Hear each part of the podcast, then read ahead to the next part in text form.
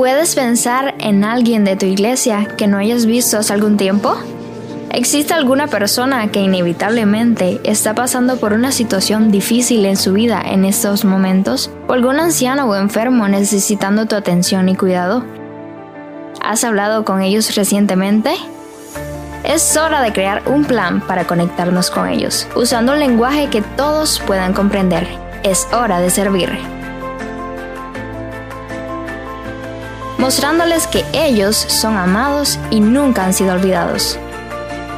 De cierto os digo que en cuanto lo hiciste a uno de estos mis hermanos más pequeños, a mí lo hiciste.